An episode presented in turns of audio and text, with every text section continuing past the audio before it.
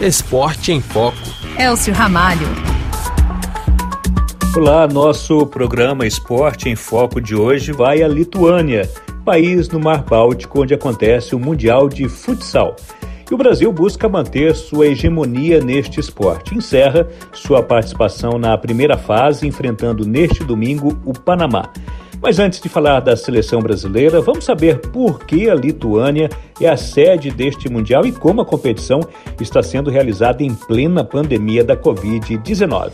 E vamos para lá, onde está o enviado especial da RFI ao Mundial, Marco Martins. Marco, primeiramente, por qual razão a Lituânia decidiu organizar este Mundial? Esse país tem tradição no futsal? A Lituânia não é propriamente um país eh, com tradição nesta modalidade, mas é verdade que esta modalidade tem uh, um certo impacto, uma certa uh, preferência nos lituanos relativamente ao futsal. Podemos dizer que é uma continuidade no que diz respeito ao, ao, futebol, ao futebol, o futebol de praia e o, o futsal, mas já então mais de 6 mil lugares aqui em Klaipeda e mais de 10 mil lugares nas arenas de Vilnius e de uh, Kaunas e há uma verdadeira eh, paixão pela modalidade, mas em termos de equipas e de jogadores ainda não está no nível que certamente a Federação Lituana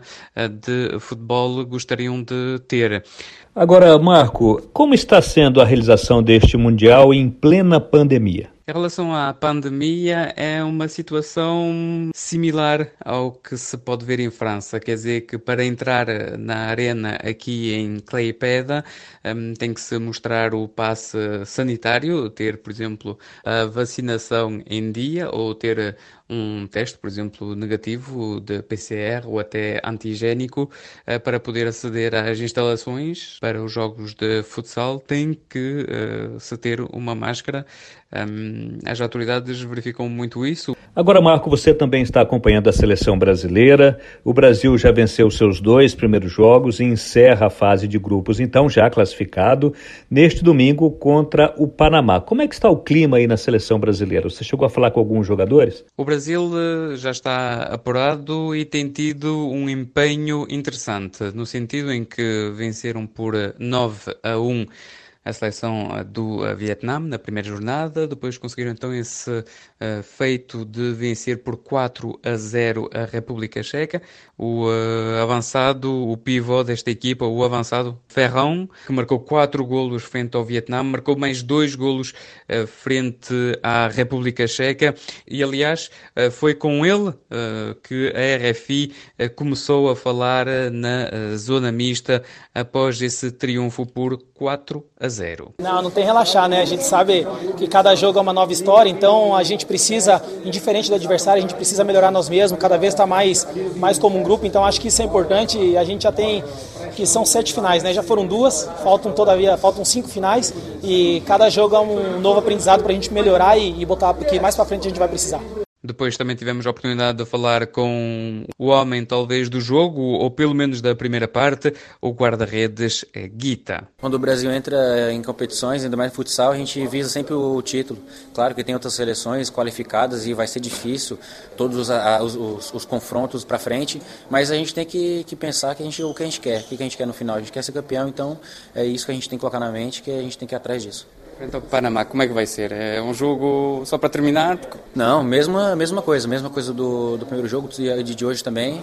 Entrar para vencer, entrar para fazer gol, entrar para mostrar a força do Brasil e garantir a nossa primeira colocação.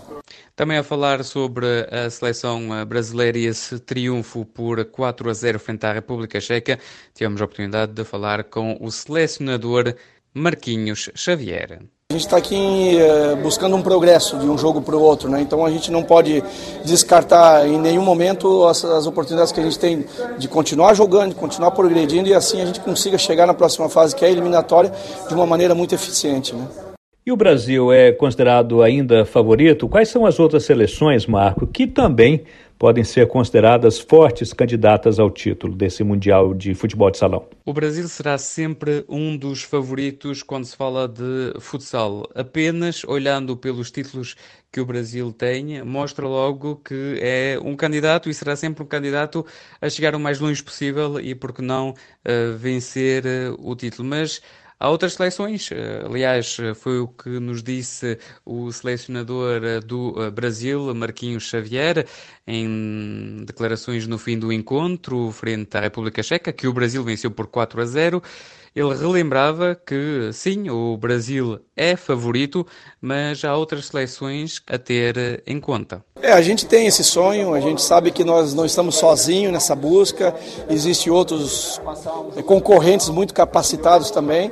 E a gente está tentando usar cada jogo para a gente progredir, a gente evoluir taticamente, a gente conseguir uma condição física também que nos habilite a continuar sonhando. Nós vamos buscar até o final essa possibilidade. E assim encerramos nosso programa Esporte em Foco de hoje, dedicado ao Mundial de Futebol disputado na Lituânia, com reportagens do enviado especial da RFI, Marco Martins.